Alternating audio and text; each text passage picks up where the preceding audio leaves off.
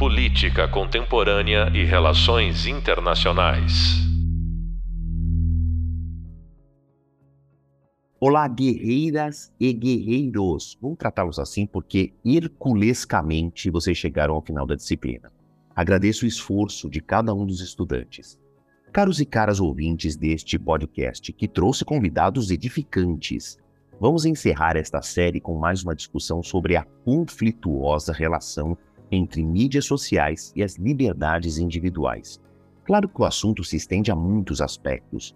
Para o nosso estudo, seguimos limitados às discussões envolvendo a democracia e os riscos que a liberdade do voto sofre com a grande revolução da comunicação na nossa era. À medida que as redes sociais e os aplicativos de mensagem se tornaram mais eficientes, foram incorporados elementos que desbalancearam as disputas eleitorais. No episódio de hoje, quero tratar das milícias digitais e técnicas de dissuasão usadas no ambiente digital. Enfatizo o seguinte: propaganda eleitoral, campanha e os cabos eleitorais são tão antigos quanto a própria democracia. Só que, com o advento da internet absolutamente integrada ao cotidiano, recursos que eram feitos no boca a boca ganharam uma potência nunca antes imaginada. É como estar armado com granadas e receber o reforço de uma bomba atômica. Para encerrarmos a série de oito podcasts que perpassaram a democracia, eu tenho o imenso prazer de conversar com a jornalista, comentarista e escritora Patrícia Campos Melo. Ela é autora do livro A Máquina do Ódio, que fala essencialmente sobre fake news e violência digital. Patrícia, é um imenso prazer tê-la compartilhando seus conhecimentos conosco. Eu fiz uma breve introdução, mas a sua reputação lhe precede. Eu acho que você dispensa apresentações. Então eu abro aqui só um espaço para você fazer uma primeira saudação para os nossos teleouvintes, os nossos alunos remotos. Poxa, muito obrigada, Favale, pela introdução aí generosa. É, queria falar um, um, oi. Não sou tão é, eloquente quanto o professor de vocês, mas estou muito feliz de estar aqui. Acho que esse assunto é muito importante. Infelizmente, não é uma coisa que uh, vai embora, né? Essa discussão uh, sobre redes sociais, manipulação do debate público, uh, é um tema muito presente e que a gente vai continuar discutindo daqui para frente. Como disse o Favale, campanha eleitoral, boca a boca, é, boca de urna, tudo isso nada é novo, mas o que a gente tem hoje é uh, uma uma amplitude muito maior, né? A gente estava dizendo, tem sempre aquele, aquele, paralelo que é interessante sobre a praça pública uh, para a liberdade de expressão, né? Que todo mundo está ali reunido numa praça pública e que as melhores ideias vão vencer. Mas a gente sabe que hoje a praça pública, primeiro, não é pública, ela é privada, são algumas poucas empresas, como Google, Meta, etc., que controlam essa praça pública digital e que existem maneiras de você é, hackear a, a, praça pública, né? O efeito é que algumas pessoas estão tentando transmitir as suas informações, suas opiniões, usando um megafone e outras estão implantando um chip na cabeça das pessoas. Então, toda essa discussão de como o novo ambiente digital influencia uh, a transmissão de informação e pode manipular o debate público é muito importante. Excelente. Patrícia, vou começar com a primeira pergunta, que é impossível não remeter ao teu livro. No seu livro, você usa a expressão, abre aspas, máquina, fecha aspas. No seu levantamento, eu imagino que você tenha concluído que o disparo de informações sensíveis a determinados grupos sociais produz um efeito planejado. Esse esquema hoje já está assim profissionalizado. Quais indícios você observou para as suas conclusões aí? Por que, que você chama então esse esquema de máquina? É, ótima pergunta, Favale. Bom, é, tem uma coisa interessante para a gente pensar que até o advento da internet e especificamente das redes sociais, as redes sociais possibilitam que as empresas extraiam dados e informações sobre os usuários. Então a gente tem uma quantidade de informações sobre quem está ouvindo, assistindo ou lendo muito maior do que jamais tivemos. Então a diferença é que antigamente, se você fosse fazer uma propaganda eleitoral ou qualquer tipo de publicidade, você sempre tinha que fazer uma publicidade que fosse uma coisa que não podia ser extrema, porque ela tinha que ter um apelo para as pessoas em geral, né? Você não podia fazer uma publicidade ou um anúncio muito direcionado ou muito inflamado, porque isso ia uh, causar repulsa, rejeição em uma parte das pessoas que ia estar tá assistindo, ouvindo ou lendo.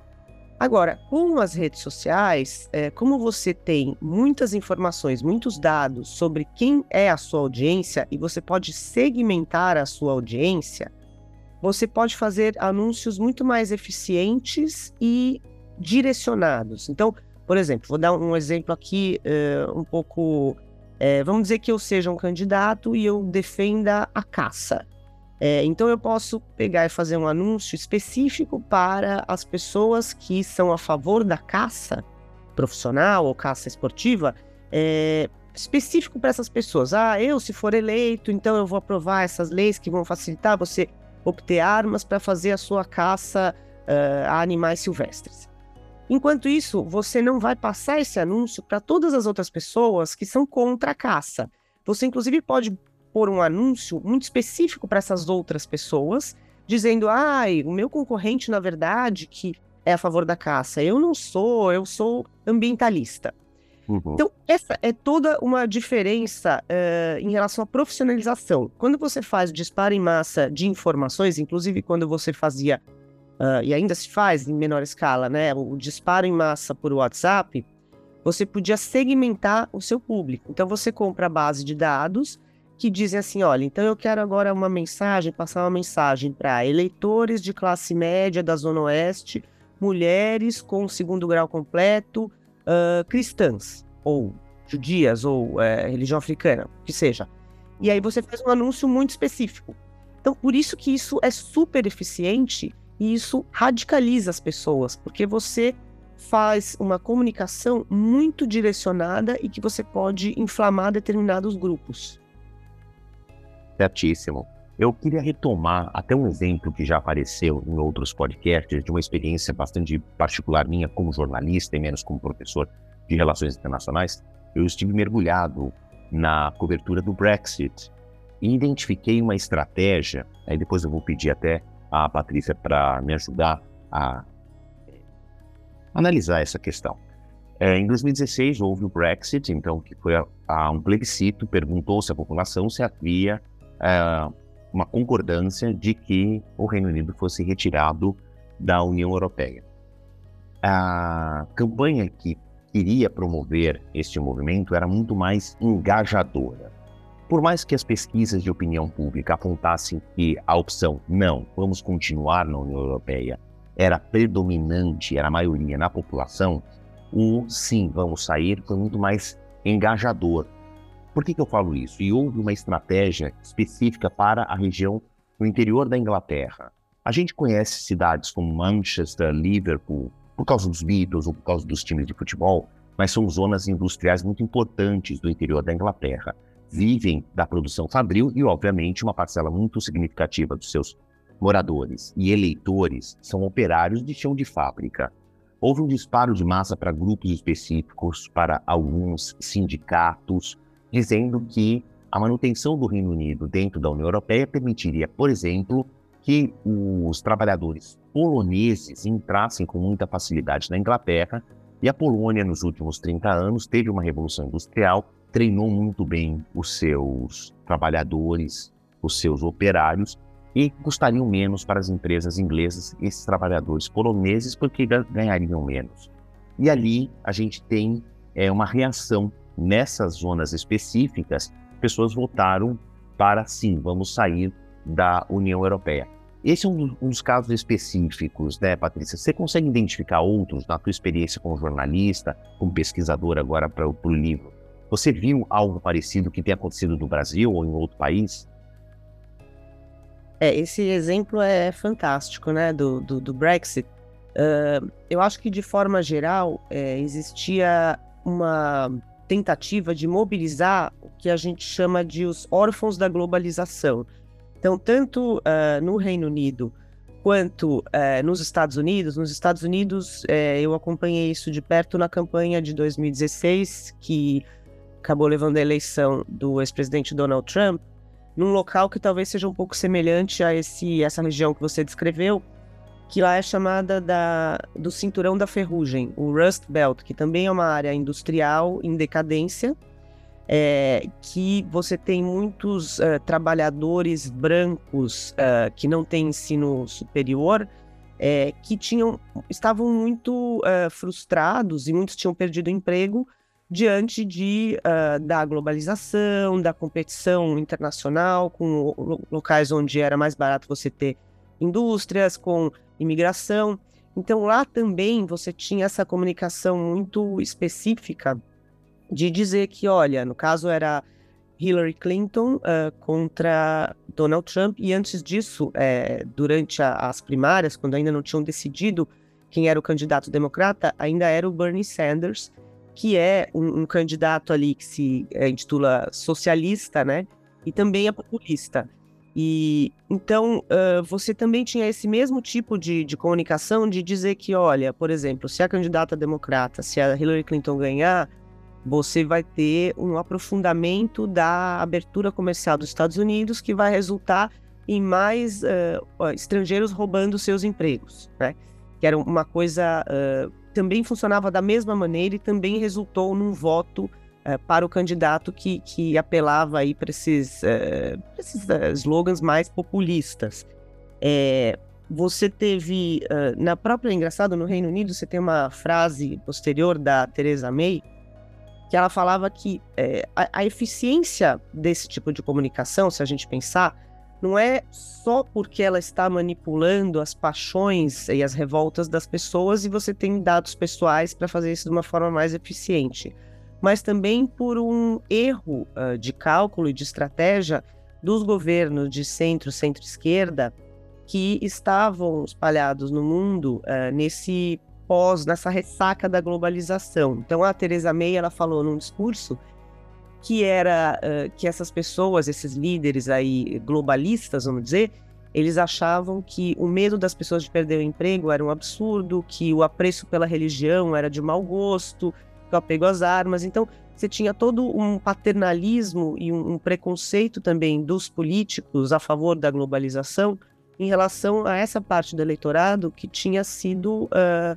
excluída do processo dos benefícios da globalização. Então, você teve esse tipo de comunicação, muitas vezes enganosa, em vários países. É, como você já deu o exemplo no Reino Unido, onde também eles fizeram muita propaganda desinformativa em relação ao Sistema Nacional de Saúde, é, britânico e como isso, é, o dinheiro acabava para a União Europeia, como isso era ruim, etc. Uma série de distorções nos Estados Unidos em relação à globalização, em relação à imigração, de como imigrantes estavam, aspas, roubando o emprego das pessoas. É, você também teve muita manipulação é, em relação à questão racial nos Estados Unidos, muitas propagandas aí uh, tentando uh, retratar de forma racista uh, os negros e com isso tentar pegar uma parte desses votos, né? Você teve anúncios no Facebook pela campanha do, do Trump, retratando também a, a candidata Hillary Clinton como se ela fosse racista, porque o eleitorado africano-americano é muito democrata tradicionalmente, então você estimular esses eleitores a simplesmente não irem votar num país como os Estados Unidos, onde o voto não é obrigatório, também teve um efeito. Então você tem muitos exemplos de como você pode usar os ressentimentos e as frustrações de parte do eleitorado. Você usa os dados dessa parte do eleitorado e consegue com isso distorcer e manipular o debate. Eu vou voltar um pouco no tempo, Patrícia. Eu acho que nós estamos falando para uma audiência majoritariamente jovem, um pouco mais jovem que a gente, mas que faz é, um, mas que é um ponto importante.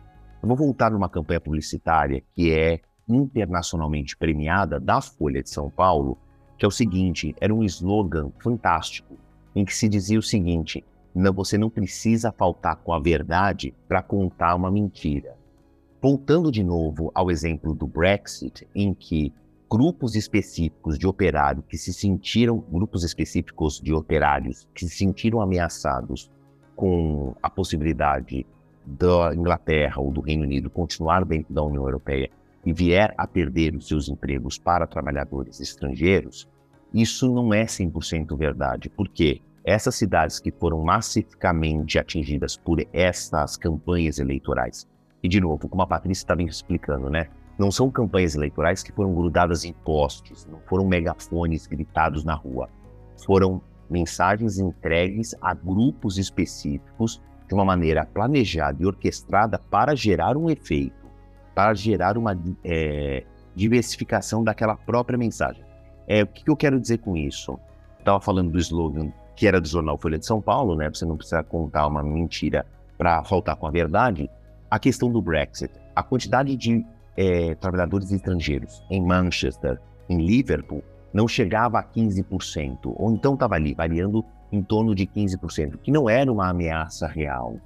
É, não havia uma perspectiva de aumento, não havia uma, é, uma situação iminente de demissão em massa para a troca desses, é, desses trabalhadores. Então, cria-se um ambiente de medo, obviamente, mas é, não, não necessariamente é verdade isso. Eu estou contando tudo isso para chegar num próximo, numa próxima pergunta para Patrícia sobre fake news propriamente ditas, né?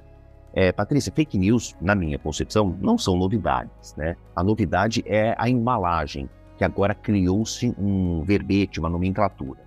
De ter registros históricos que apontam histórias irreais, né, espalhadas para disseminar algum tipo de medo, com o objetivo de impor algum tipo de controle ao longo da história. No século XX, por exemplo, os tabloides fizeram sucesso com notícias mirabolantes, fofocas infundadas. Mas o fenômeno do fake news é outra coisa, não é verdade? Na tua opinião, quais os perigos de hoje que não haviam no passado? Eu estou fazendo essa comparação, né? A Patrícia tem o nome dela associado à Folha de São Paulo, em que ela é uma repórter especial. Eu tive uma passagem pelo Grupo Folha também nos anos 2000. Antigamente, tinha um jornal do grupo que fazia um sucessaço nas bancas, o chamado Rei das Bancas, que eram notícias populares. E o Notícias Populares colecionou fake news, histórias mirabolantes, mas em tom de anedota, não que gerassem um problema na sociedade, embora ruíssem um pouco dos princípios do jornalismo. Tem uma história excelente que é do Bebê Diabo. Né? Eu tenho um amigo que participou desse evento, né? Era um fechamento de um jornal num final de semana. Uma das grandes dificuldades do Notícias Populares era criar uma manchete importante para segunda-feira. Você tinha só esporte, não tinha política, não tinha um cenário é, econômico importante. Era um jornal popular. E alguém faz uma ronda dos hospitais pela cidade. Parece que nasceu uma criança com uma certa deformidade no ABC paulista. E a partir de um assunto completamente pequeno, criou-se um mito, uma, uma, uma história é, irreal, mirabolante, né, surreal, de que havia um bebê diabo. Isso ganhou uma proporção gigantesca. Nos dias seguintes, o jornal começou a receber cartas e telefonemas. Vamos pensar que isso aconteceu nos anos 80, numa época sem celular, sem e-mail e sem WhatsApp. Então, a, a, a redação recebia cartas de pessoas, inclusive dizendo: Não, eu vi o bebê diabo passando aqui na minha rua. E aí o jornal acabou alimentando essa história porque rendia páginas e estava vendendo muito bem essa história nas bancas. É uma fake news? É uma fake news. Mas sem a intenção de criar os efeitos que tem hoje. Então, diante de tudo que eu falei, Patrícia, o que que, né? Quais são os perigos de hoje que a gente não tinha antigamente? Qual é a diferença hoje de uma fake news planejada por uma manchete dessas do Notícias Populares? Essas notícias populares era, era muito engraçado, né? Era um, era um histórico e essa comparação é muito boa. Se a gente fosse transpor para hoje, por exemplo, o bebê diabo, aspas, é, já alguém já teria vazado na internet a identidade é, do bebê, é, já teriam ido atrás dessas pessoas, é, feito assédio ou mesmo violência contra os pais ou contra o bebê, porque a grande diferença é, é o alcance, né? O alcance que a gente tem hoje com as redes sociais e não só o alcance, como, é, como você pode artificialmente aumentar o alcance. É uma coisa em progressão geométrica, a gente não consegue nem calcular naquela época ou em outras épocas, né, você escrevia uma coisa dessas num jornal e sim, você ia ter as cartas dos leitores, pessoas pedindo informações. Agora, em um segundo, você já vai ter. Vamos dar um exemplo no governo anterior, quando teve um caso de uma menina que tinha sofrido violência sexual, ela tinha 10 ou 11 anos, e de repente você tinha um monte de gente na frente do hospital onde ela iria fazer passar por um aborto legal, né, previsto na legislação, pessoas protestando para que ela não pudesse ter esse aborto e ameaçando os médicos. É, isso tudo com redes sociais, é, você consegue é, vazar as informações das pessoas e aumentar muito o alcance das informações. É, tem uma pesquisadora de Stanford que chama Renée de Resta, que ela estuda esse assunto há muito tempo, e ela sempre discute, né, quando as pessoas falam assim, ah, mas a gente precisa de liberdade de expressão coisa que nós realmente precisamos e é sagrada. Só que ela fala: freedom of speech is not freedom of reach. Então, liberdade de expressão não é liberdade de alcance. O que a gente tem hoje é você podia escrever uma coisa sobre o bebê diabo e ele ali atingiria um grupo de pessoas, teria uma certa repercussão.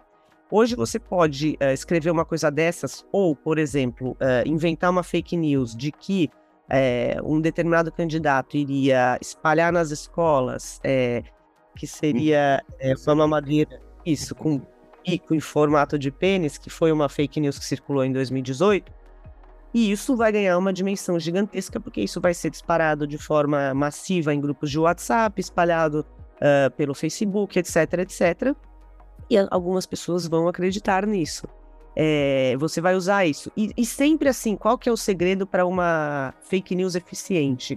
ela vai mexer com algum tipo de insegurança ou medo das pessoas que tem ali um motivo real, distorcer e, e fazer uma, uma, desinformação em cima disso. Então, você tem uma camada da população que é religiosa e que não está confortável com vários dos avanços ou das mudanças né, da sociedade. Então, que não aprova uh, o casamento gay ou que tem medo uh, de que seu filho uh, seja homossexual. Então, o, o, a fake news pega é, receios, distorce, põe mentiras e amplifica. É, é um, o alcance é gigantescamente maior e a eficiência também, porque além de tudo você pode fazer esse microdirecionamento que a gente estava falando um pouco tempo atrás. Eu posso direcionar essa mensagem só para um eleitorado, por exemplo, de religiosos é, mais conservadores que tem isso como um receio muito grande. Eu acho que essa é a diferença maior, é a eficiência da mensagem e o alcance da mensagem. Agora, Patrícia, a gente que está indo para o nosso terço final aqui da conversa, eu vou deixar a bomba na sua mão, tá? Tem saída para essa situação? Ou as fake news têm o poder de bomba atômica mesmo, né? Depois que disparada, a explosão é incontrolável? É, eu acho que depois de disparada é difícil, tá?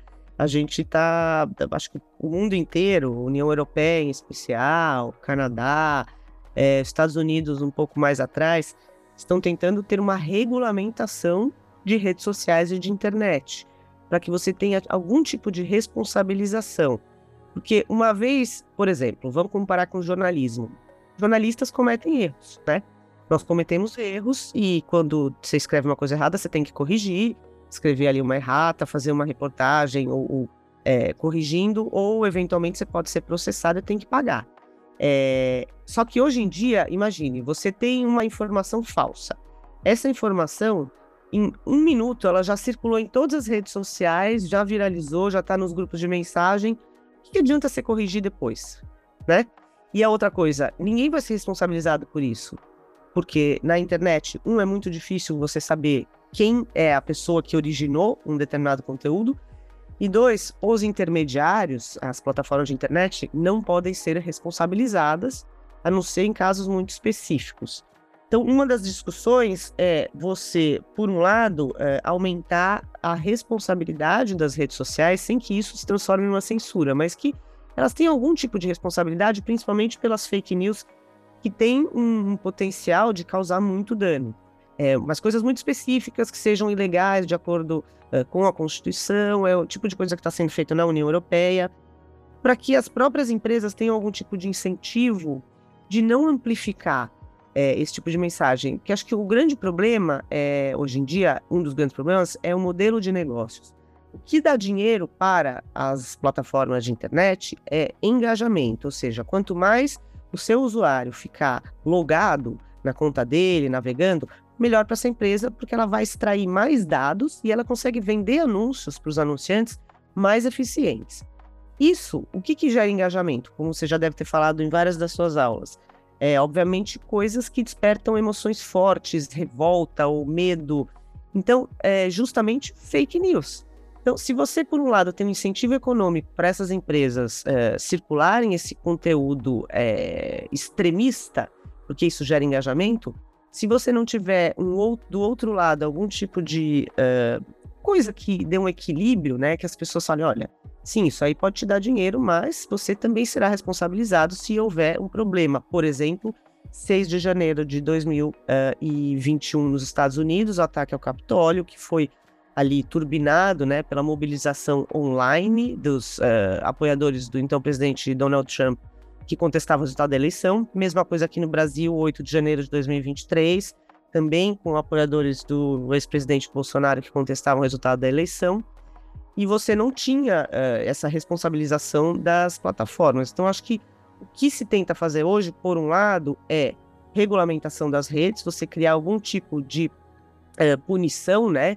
Você tenha um, um desincentivo a promover esse tipo de conteúdo extremista, e por outro, eu acho importante a gente não esquecer, obviamente, da educação midiática. Eu acho é muito importante as pessoas conseguirem distinguir o que é uma informação factual, o que é uma opinião. Uh, são coisas muito diferentes, né? E hoje em dia esse limite está meio uh, tênue, né? Está meio borrado. Eu não acho que é suficiente educação midiática. A gente não, e só isso não vai resolver. Você tem que ter algum tipo de regulamentação. Mas eu acho que também é muito importante. Perfeito. Acho que a internet está tão integrada com a gente que é como tirar as pernas das pessoas. Não dá mais para a gente viver sem andar. E agora os nativos digitais, por exemplo, já não conseguem imaginar quando eu falo com jornalistas mais jovens que a primeira redação que eu trabalhei, e nem faz tanto tempo assim, remonta um pouco mais de 20 anos, não tinha internet. A internet ainda estava engatinhando, era uma coisa cara, mais incipiente. Hoje, quem ouve essa história não consegue imaginar uma vida sem internet, muito mais trabalhar diretamente com comunicação sem ter essas mídias digitais de é, atendimento pronto, né? É, Patrícia, eu não consigo não te perguntar sobre a PL das fake news que está tramitando aqui no Brasil, essa discussão. Tem um modelo na União Europeia, os Estados Unidos, vira e mexe, alguém é, invoca a 11ª emenda constitucional que fala da liberdade de imprensa e tudo mais. A Alemanha tem um passo à frente, também criou uma regulação, o Canadá está na mesma linha. O que, que poderia, de, desses modelos internacionais, o que caberia mais para a nossa realidade? É, uma coisa que você falou importante é isso, assim, não tem como você reverter a tecnologia e a gente também não pode, como dizem os americanos, jogar o bebê fora junto com a água do banho. É, eu acho que, exato, não, não ficar ludita, né, contra o avanço tecnológico e achar que você vai reverter. Mas pode-se sim regulamentar, e acho que no momento a União Europeia, a Alemanha são bons exemplos. Uh, eles acabaram de. Uh, acabou de entrar em vigor em fevereiro deste ano uh, do, a lei que chama Lei dos Serviços Digitais, que justamente prevê aí várias uh, medidas de transparência para as uh, plataformas de internet. Então, assim, por que que esta empresa está me recomendando este vídeo? Eu quero continuar uh, recebendo essas recomendações ou não? E por que que estou, isso está sendo recomendado? Ou um vídeo, ou um conteúdo no meu, na minha linha do tempo? Além disso, cria sim essa responsabilização para alguns casos, por exemplo, discurso de ódio, tal como é codificado na Constituição de cada país da União Europeia, etc. Eu acho que o Brasil está olhando para isso. É, é, é bastante importante a gente ter algum tipo de regulação que também não seja uma regulação que vá criminalizar o usuário, né? A gente não quer punir a tia do Zap que compartilhar uma fake news. Esse não é o ponto. Isso vai acabar gerando uma censura. O que a gente quer é que existam algumas regras, é, como qualquer empresa, né? Você tem é, o presidente Barack Obama que dá essa, ex-presidente Barack Obama que dá esse exemplo Se você tem, por exemplo, para uh, alimentos e remédios, o Food and Drug Administration, né, FDA, que é a agência que regula, você tem regras que você tem que cumprir, você tem que mostrar ali o seu frigorífico onde você está abatendo seus bois. Por que, que as empresas de internet não têm nada disso? Não tem uma regra, não tem ali uh, um, um, código de conduta. É, isso tudo poderia ajudar a ordenar um pouco esse ambiente sem necessariamente ser uma censura, que é o grande medo, e é, é muito fundado mesmo esse medo, né? Porque a gente sabe que muitas dessas legislações acabam sendo instrumentalizadas pelo governo da vez para se transformar em censura. Então, acho que é um, é um cuidado muito legítimo, mas que não pode servir de obstáculo para você ficar adiando regulação de internet para sempre. Patrícia, eu a gente, antes de encerrar aqui a nossa conversa, eu queria voltar à comparação com Notícias Populares, que é o seguinte, que era um jornal que marcou a história do jornalismo, as pessoas que liam, acho que tem uma, um certo saudosismo, tem esse caráter anedótico quando a gente olha com um pouco mais de cuidado o trabalho do Notícias Populares, atingia uma população específica, levava informação para uma população específica, uma, uma, informação importante, né? Não quero que quem não conhece o jornal reduza a, o conceito a, essa, a esse caso específico que eu falei do bebê diabo, cumpria uma função social que era um jornal barato, só era vendido em bancas, você não conseguia assinar, por exemplo, notícias populares, porque ele atingia um nicho de uma população bastante importante. Então ele vendia muito cedo na banca do jornal e trazia, claro, informações sobre a cidade, sobre economia popular e tudo mais. E ele desapareceu. Depois o jornal que veio substituí-lo agora, que tinha esse menos caráter aí dessas notícias fantásticas, também acabou desaparecendo, porque o modelo não se sustentava mais, foi uma decisão do Grupo Folha. Assim como programas policialescos, né? Embora a nossa televisão vespertina tenha esse caráter, os programas que hoje passam são netos de algo que era um pouco mais violento, chamado Aqui Agora, que era um modelo trazido, que foi trazido pelo SBT, de um programa exatamente igual nos Estados Unidos, que era muito sobre crime, muito sobre perseguição, os grandes procurados da América. Por mais que houvesse uma grande audiência, por mais que houvesse uma venda em bancas expressiva desses jornais que eu falei, eles desapareceram porque o perfil do consumidor também desapareceu. O, o avô do Facebook é o Orkut, que também desapareceu. Você acha que essa educação digital pode levar a uma mudança com o perigo de desaparecimento do Facebook, do Twitter, do Instagram, do, de outros produtos do Google e de alguma outra plataforma que eu não, te, não, tenha mencionado? É interessante essa sua análise, né, do, dessa evolução. Eu acho que uh, uma das coisas que é, tá, levou ao fim do Orkut e, por exemplo, o Facebook está muito em declínio, são também é, evoluções tecnológicas. Uh, por exemplo, hoje em dia, o TikTok é a rede social que está mais em ascensão, porque eles desenvolveram um algoritmo que é incrivelmente eficiente em prever que tipo de vídeo as pessoas vão querer assistir. É, então, é muito se afasta do modelo do Facebook, do Instagram, de você compartilhar e mostrar na linha do tempo uh, novidades sobre seus amigos, familiares e, e, e amigos aí da, da rede para conteúdos aleatórios, mas que o algoritmo mostra que vem uh, mostrando, vem causando muito interesse e engajamento.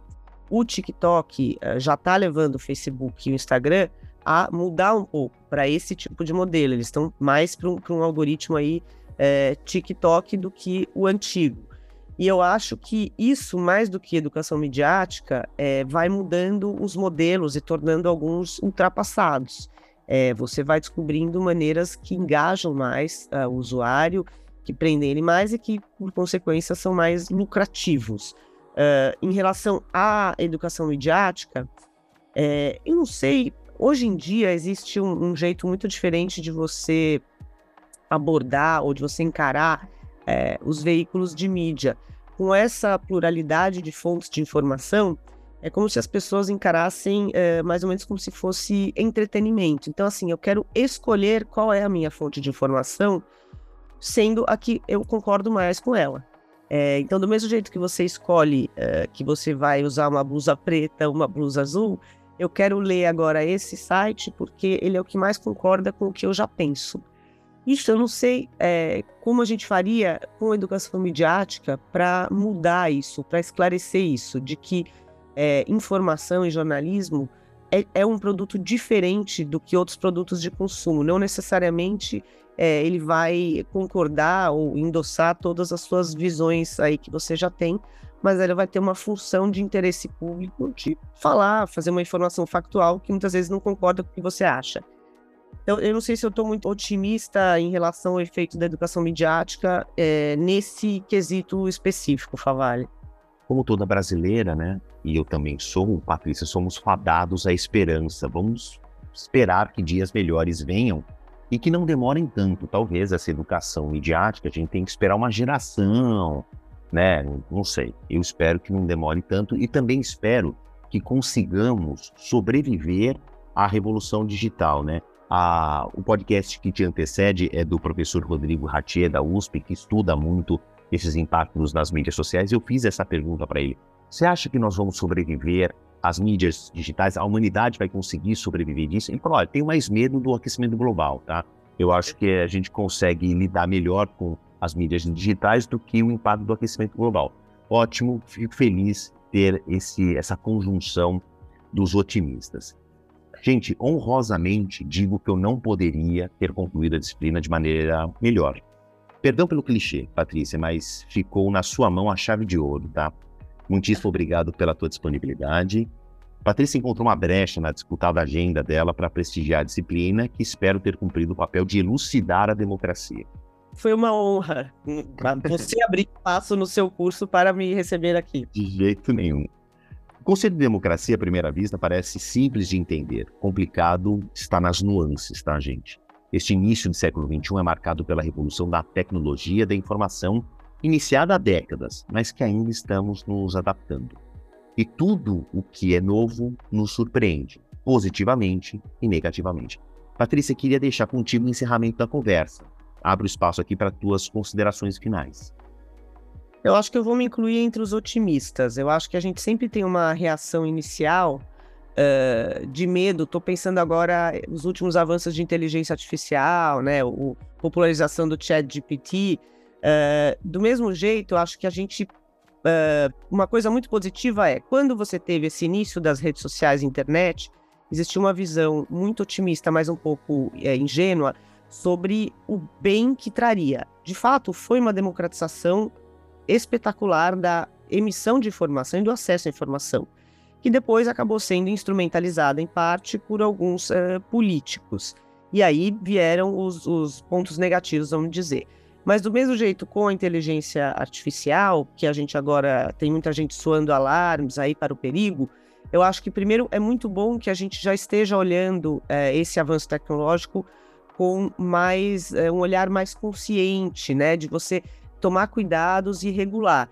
Mas tudo isso não elimina ou não, não é, assim, não, não, acaba com a verdade que é uh, que é muito incrível tudo isso que a gente está vivendo, que a nossa vida é muito melhor e muito mais abrangente e a gente tem muito mais conhecimento com as redes sociais, do mesmo jeito será com a inteligência artificial, desde que a gente tenha esses cuidados e pense em como regular esse tipo de uh, inovação.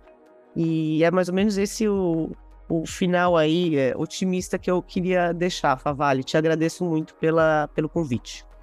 Obrigado, Patrícia, de novo, pelos teus conhecimentos, pela tua experiência, por compartilhar conosco, pelo teu tempo disputado. Obrigado de novo. Até uma próxima oportunidade, que seja em breve. Muito obrigada. Política Contemporânea e Relações Internacionais.